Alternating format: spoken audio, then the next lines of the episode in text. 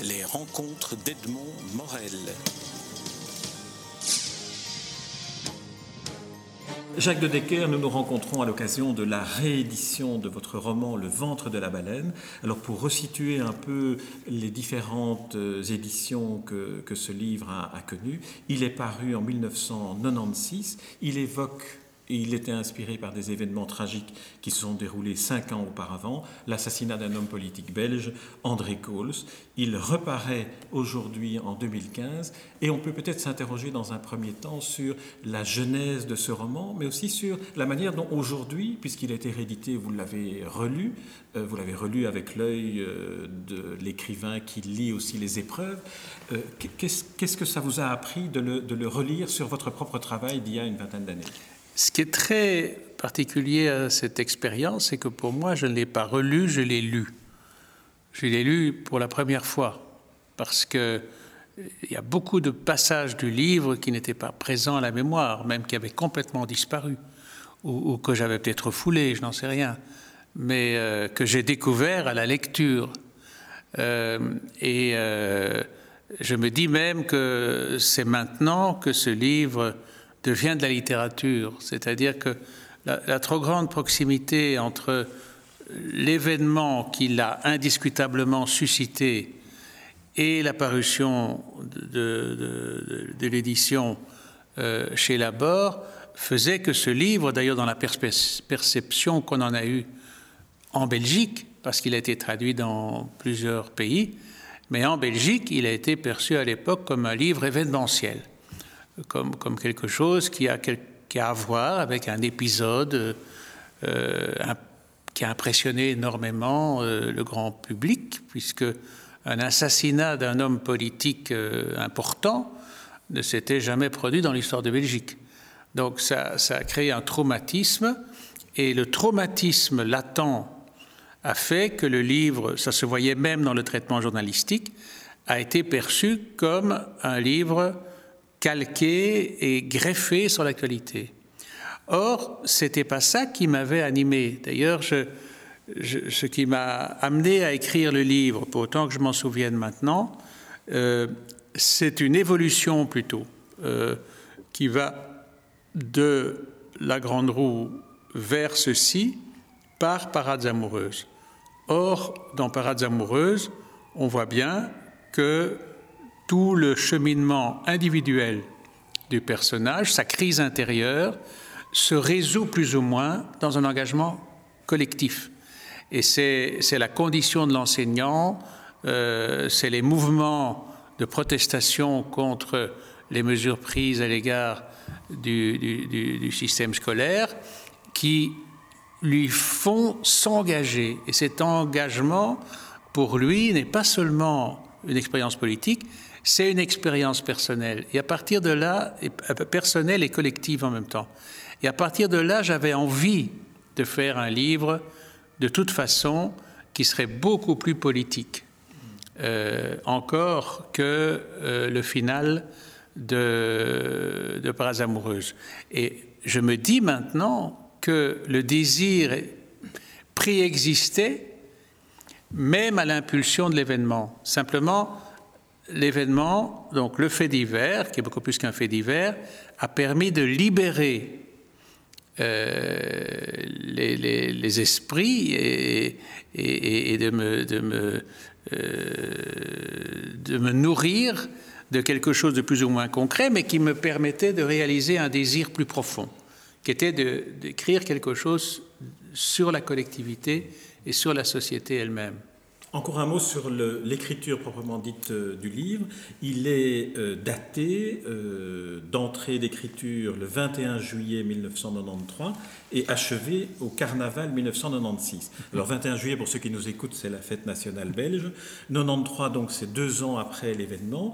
Et la date de, fin d'écriture a lieu trois ans après, à une période de carnaval, c'est-à-dire de renaissance quelques mots sur de, ce, de plus ou moins, parce que c'est un calendrier un peu, peu manipulé, évidemment.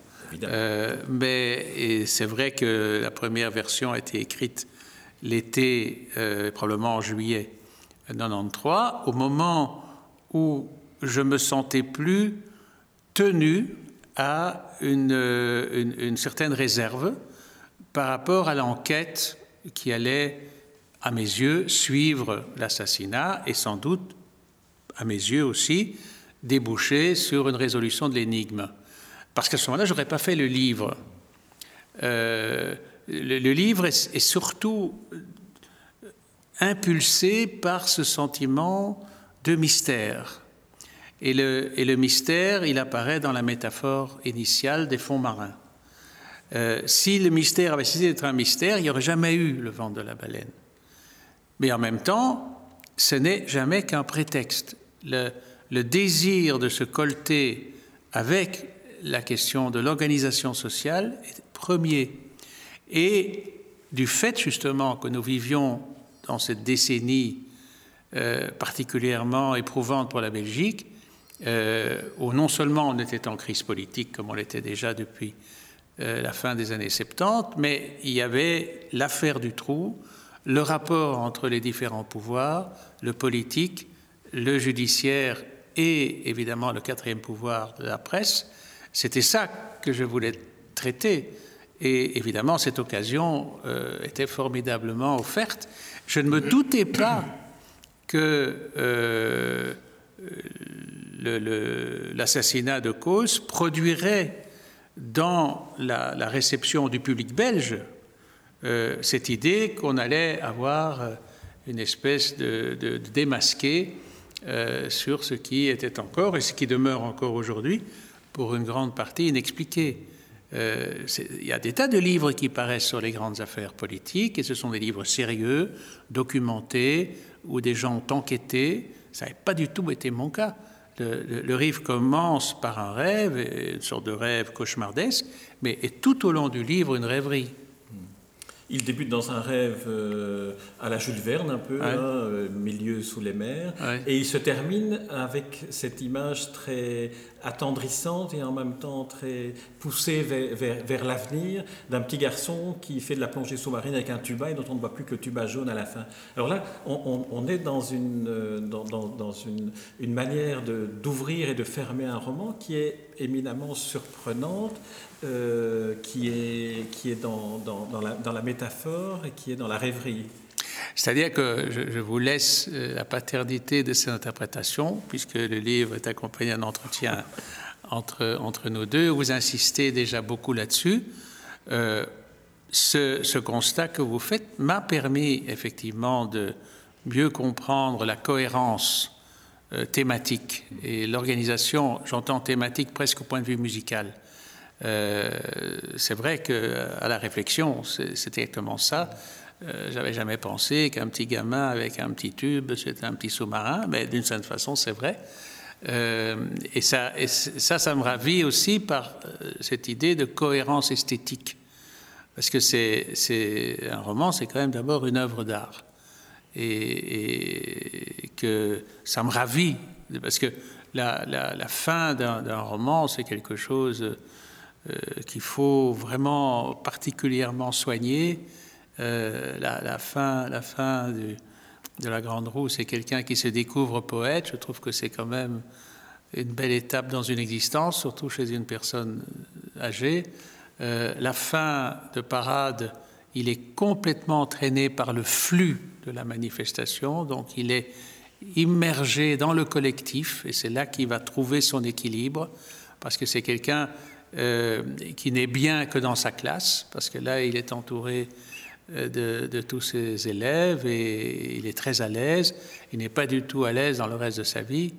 Et, euh, là, la, connexion se fait et, lui donne peut-être une délivrance, j'en sais, sais rien, j'imagine.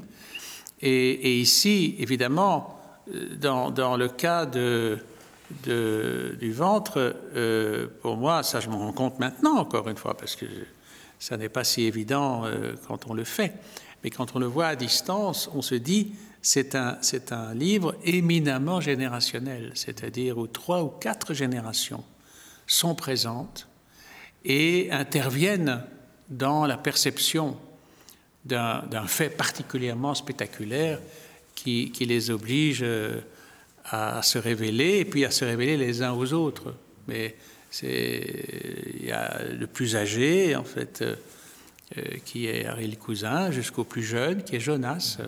évidemment, le, le, prénom de Jonas, celui-là, il est délibérément choisi à cause de la baleine. On peut dire que tout est délibérément choisi, mais que parfois l'auteur le fait inconsciemment.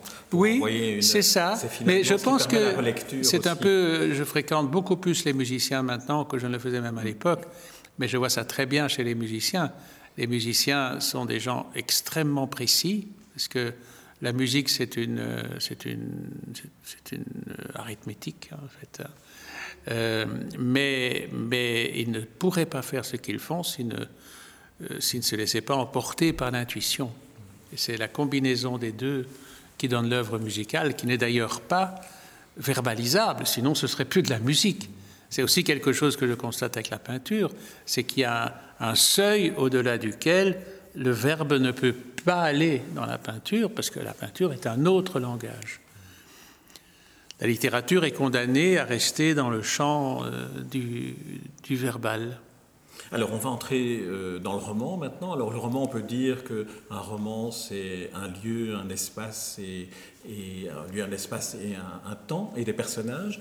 Alors le temps, on l'a ciblé, on est dans les années 90. L'espace, on est vraiment en Belgique, on est vraiment et à Bruxelles et à la mer du Nord, si je me souviens bien de la, de la séquence finale, en tout cas au bord de la mer. Non, c'est dans le Midi que ça on se est passe. Dans le midi, on, est dans le Midi, mais en tout cas, on est euh, pour l'essentiel en, Belgique et en partie à Bruxelles. Mais alors, c'est surtout sur les personnages que, que j'aimerais qu'on revienne.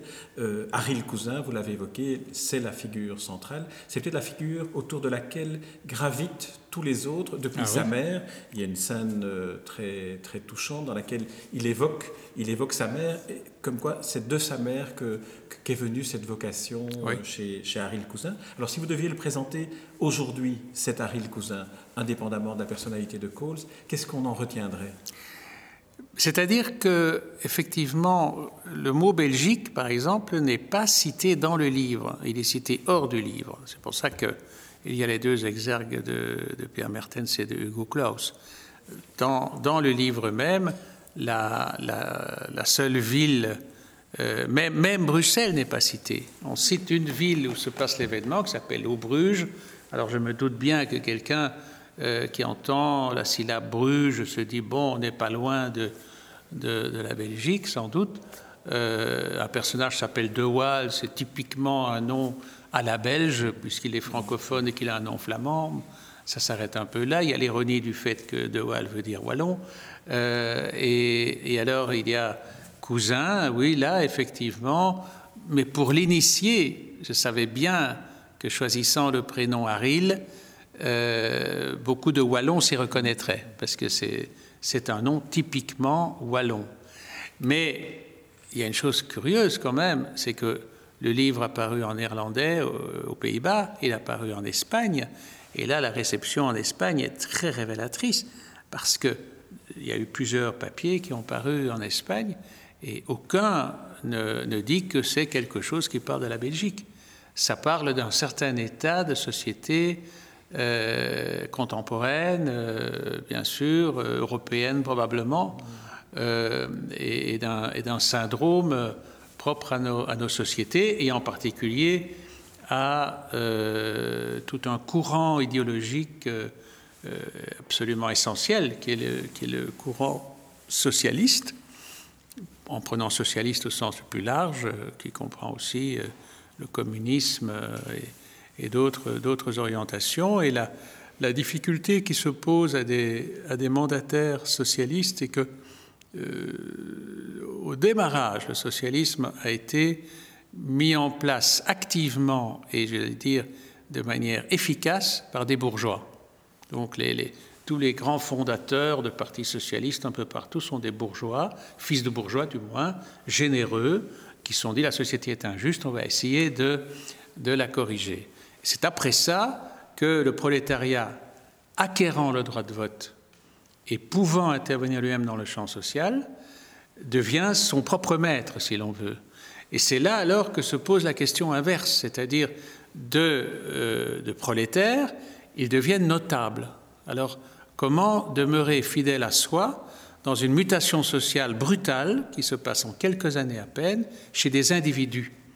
Et c'est ça qui, pour moi, donne à Ariel Cousin, mais ça peut valoir pour des Français, pour des Espagnols, pour des Italiens ou combien, euh, ce drame humain qui est de devoir frayer sans arrêt avec ceux contre lesquels on s'est insurgé et auxquels on commence à être assimilé par un électorat dont on ne fait plus partie. Donc, ce, ce, personnage-là, je peux en parler beaucoup plus à l'aise aujourd'hui qu'il y a 20 ans. Euh, c'était beaucoup plus euh, euh, inexprimé, ça devait passer par la fable, par la fiction, par l'imaginaire, etc. Tandis que maintenant, bon, on regarde ça d'une façon plus objective, et c'est ce portrait-là qui m'intéressait de faire parce que il est tellement répandu et il est tellement déchirant. C'est, faisons une petite allusion à, au président français actuel, euh, qui dans le livre écrit par son ex-compagne est, amené à dire qu'il se retrouve dans un milieu populaire et il pas cette expression horrible descendant. Bon, ben, c'est l'illustration même de cette double appartenance sociale et de la déchirure interne que ça produit. Et, en plus, euh, dans le cas d'Aril, euh, ces deux femmes sont présentes dans le livre, donc ça, son épouse, dont il jamais, n'a jamais divorcé, et celle qu'il considère comme la femme de sa mort, en fait, et qui se trouve être, et ça, ça m'apparaissait comme très important, qui est une artiste. Parce que s'il n'avait pas été une artiste, le problème que je viens d'évoquer allait se resserrer sur une situation privée, situation qu'il avait connue dans sa prime jeunesse, euh, dans un chapitre que j'avais complètement oublié, où en fait, il a une très brève aventure avec une fille de banquier. Mais cette chose-là, je ne voulais absolument pas la répéter. Il fallait autre chose, et, le rapport avec l'artiste le permettait, évidemment rapport avec l'artiste qui lui permet aussi d'avoir un, échange sur ce que peut être euh, l'utopie de sa vocation et aussi sur la mort qui est, euh, qui est imminente. Parce qu'ils sont, ils, ont un, dialogue qui est, qui est, centré, presque obsessionnel sur, euh, sur la mort. Oui, oui, parce, parce qu'elle elle chante La jeune fille à la mort et, et quand il la rencontre, confusément, il sait que ce sera la dernière femme de sa vie. Donc elle représente la mort en fait. Et Évidemment, c'est très bien que le fait divers au départ a fait deux victimes. Euh, l'une, l'homme est mort et l'autre y a survécu, mais elle a aussi été victime de l'attentat. Ils sont morts ensemble, en quelque sorte. Et ça, c'est peut-être ça, moi, qui m'a le plus attaché à cette histoire. S'il n'y avait pas eu ces dimensions humaines, s'il n'y avait pas eu ces dimensions sentimentales et affectives, on aurait énormément perdu de la dimension romanesque, je crois, énormément. Et ces conversations qu'ils ont jusqu'à la dernière minute, parce que là c'est de la mise en scène pure évidemment, euh, les phrases qu'ils échangent dans l'ascenseur qui les amènent vers le parking où ils vont être agressés, ben, évidemment, ça c'est la liberté romanesque, mais c'est aussi ce que le roman permet dans la stylisation du vécu. Vous avez aussi choisi à ce moment-là le dialogue, hein, qui est quand même là euh, je veux dire, l'homme de théâtre que vous êtes aussi, euh, a recours au, dialogue, parfois lorsqu'il s'agit de, scènes intenses, de scènes où l'essentiel ne peut passer que par l'échange verbal. Quand c'est possible, parce qu'il y, y, a aussi une scène euh, que j'ai redécouverte, pas tout à fait, parce que là j'avais le souvenir, mais je n'avais pas lu attentivement, c'est la scène où l'épouse va voir la victime. C'est une scène muette, absolument muette, il n'y a pas une phrase d'échanger, et il y a énormément de choses qui passent. Donc le recours ou le non-recours euh, au dialogue, c'est pas seulement parce que euh, y a peut-être une dimension théâtrale, euh, c'est comme dans la vie, je veux dire, il y a des choses qui se disent, des choses qui se disent pas, et il y a des choses qui doivent se dire. C'est-à-dire que ce, qui est très énervant, c'est ce que les, Anglais appellent le small talk. le roman permet justement de réserver la parole à des choses qui doivent se dire et, qui doivent se dire aussi euh, à un très haut niveau d'intimité. Alors, si euh, la communauté des esprits suffisait, on ne se parlerait pas. Mais non, il faut parler. Et il faut traduire ce que l'on ressent. Et dans le rapport entre lui et Thérèse, euh, on le sent très bien. Alors il y a deux autres personnages dont j'aimerais qu'on parle, parce qu'on pourrait évidemment faire euh, de, longs développements sur, euh, sur chacun des personnages, mais il y a le personnage de, de Renaud de Waal, qui est un personnage qui est particulièrement touchant, particulièrement fragile, et qui est celui qui aurait pu être autre chose que ce qu'il a choisi d'être. Oui, parce que lui, au fond, il est les deux, lui. Il est homme politique et artiste. Et, et cette schizophrénie le fait. Et, là, effectivement, je, mentirais si je ne disais pas que euh, j'ai connu le modèle. Euh, et peut-être que ça m'a un peu euh, autorisé à faire le livre. C'est que Alain Van der Beest, qui est le modèle transparent de De Waal, oui, je l'ai rencontré et même j'ai eu deux, trois, au moins deux conversations très réelles avec lui, mais qui portaient essentiellement sur sa dimension d'écrivain. Et, je sentais bien que c'était un écrivain euh, égaré en politique. Et, que, étant ce personnage-là, là, on est un peu dans, dans, cette particularité que permet le roman, euh, j'allais dire, euh, criminel de très haut vol. moi, je mets John Le Carré peut-être au sommet de la littérature contemporaine pour ça.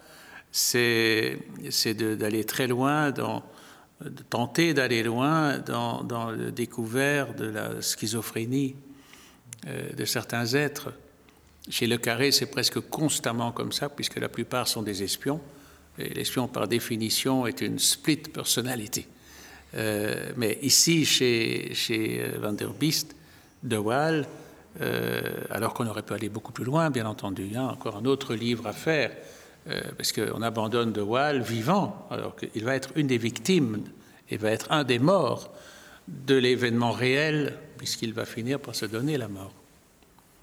Alors l'autre, euh, l'autre personnage, c'est un personnage multiple, c'est un journal en fait, qui est le Vespéral, dans lequel euh, vous placez une série de, figures, un journaliste des informations générales, le, rédacteur en chef autoritaire. Et, là, euh, là j'ai eu le sentiment tout de même, en, le relisant aujourd'hui, qu'il y avait une part de, jubilation aussi à, à, raconter ce qu'était un journal dans les années 90 Peut-être qu'aujourd'hui, les choses ont tellement changé que ça serait intéressant d'avoir votre regard sur la façon dont cela se passait à l'époque et dont vous voyez la presse évoluer aujourd'hui. Si vous deviez réécrire le roman aujourd'hui avec des personnages d'aujourd'hui J'en serais pas capable, parce que je, ne sais pas vraiment comment ça se passe aujourd'hui dans la rédaction, puisque je n'ai vraiment travaillé dans la rédaction que pendant dix, ans.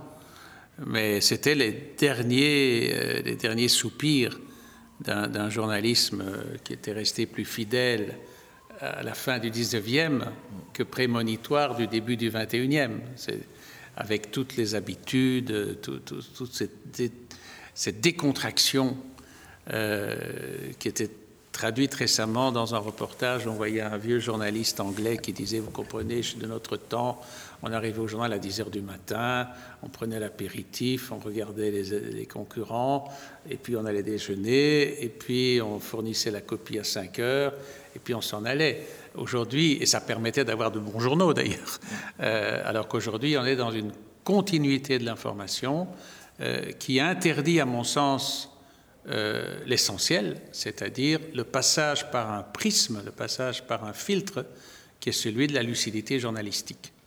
Parce que le fait d'aller au restaurant, le fait de fumer un cigare, le fait de, boire un verre, tout ça permet au cerveau de mettre en place une interprétation, une analyse de l'événement. Et, et c'est ça qu'on néglige beaucoup trop aujourd'hui et qui, à mon avis, remplace le journalisme de l'époque par une sorte de journalisme généralisé, c'est-à-dire que tout le monde peut euh, aujourd'hui lancer un journal s'il le veut, et là, ce qu'il faut espérer, euh, c'est qu'il y ait une nouvelle sélection qui se fasse. Mais il faudra encore évidemment que l'économie suive et, qui permette que le meilleur gagne. Est-ce que cela voudrait dire, et ce sera ma dernière euh, proposition de, de question, est-ce que ça voudrait dire qu'un roman comme celui-ci, Le ventre de la baleine, pourrait, comme d'autres romans qui s'ancrent sur des réalités que des journaux ne prennent plus en main, euh, pourraient remplacer finalement, de, devenir des outils de réflexion et de compréhension de la réalité qui nous entoure, y compris aujourd'hui dans, dans, la vie politique euh, immédiate? Mais je pense qu'il y a toujours eu des exemples magnifiques de ça, euh, depuis que depuis le roman réaliste, en fait, le, roman, euh, la seconde moitié du XXe siècle, chez, chez, des gens comme Dickens, euh, comme Dostoïevski, euh, parce que chez Dostoïevski, il n'y a pas seulement la dimension métaphysique, il y a aussi la restitution d'une manière de vivre, d'une société à travers ses différentes strates sociales. Ça n'a rien d'extraordinaire, en, fait. Euh, mais euh, je crois qu'il y a aujourd'hui des écrivains qui font ça, et peut-être pas autant en, France, encore que, euh, mais il y en a beaucoup, par exemple en Amérique, en Amérique latine, dans, des pays d'Europe centrale, le, le, roman, c'est ça en fait. C'est une loupe posée sur l'actualité et, qui fait que, regardez, si on prend un livre comme Belle Amie de Maupassant, quelle extraordinaire description de la presse de l'époque et de montrer euh, comment se passaient les opinions. Cette, cette femme de rédacteur en chef, en, en, réalité, qui fait le journal et, et, qui, elle, dicte les papiers à un petit débutant qui ne demande qu'à progresser, ben, c'était comme ça que ça se passait à l'époque.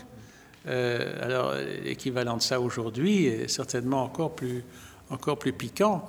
Ici, c'est une image assez gentillette quand même de, la presse. Euh, avec un côté un peu, un peu, un peu guignol, euh, mais observé, hein, parce que, par exemple, il y, a, le seul personnage qui porte son nom, qu'il portait en réalité dans le livre, est un chien qui s'appelle Gazette et que j'ai bien connu. Très bien. Eh bien, c'est sur euh, ce mot un peu désuet de, gazette que nous allons clôturer cet entretien. Jacques de Decker, je rappelle le titre de votre roman Le ventre de la baleine qui vient d'être republié dans la collection Plume du coq aux éditions Wirich. Merci Jacques de Decker. Merci beaucoup. Les rencontres d'Edmond Morel.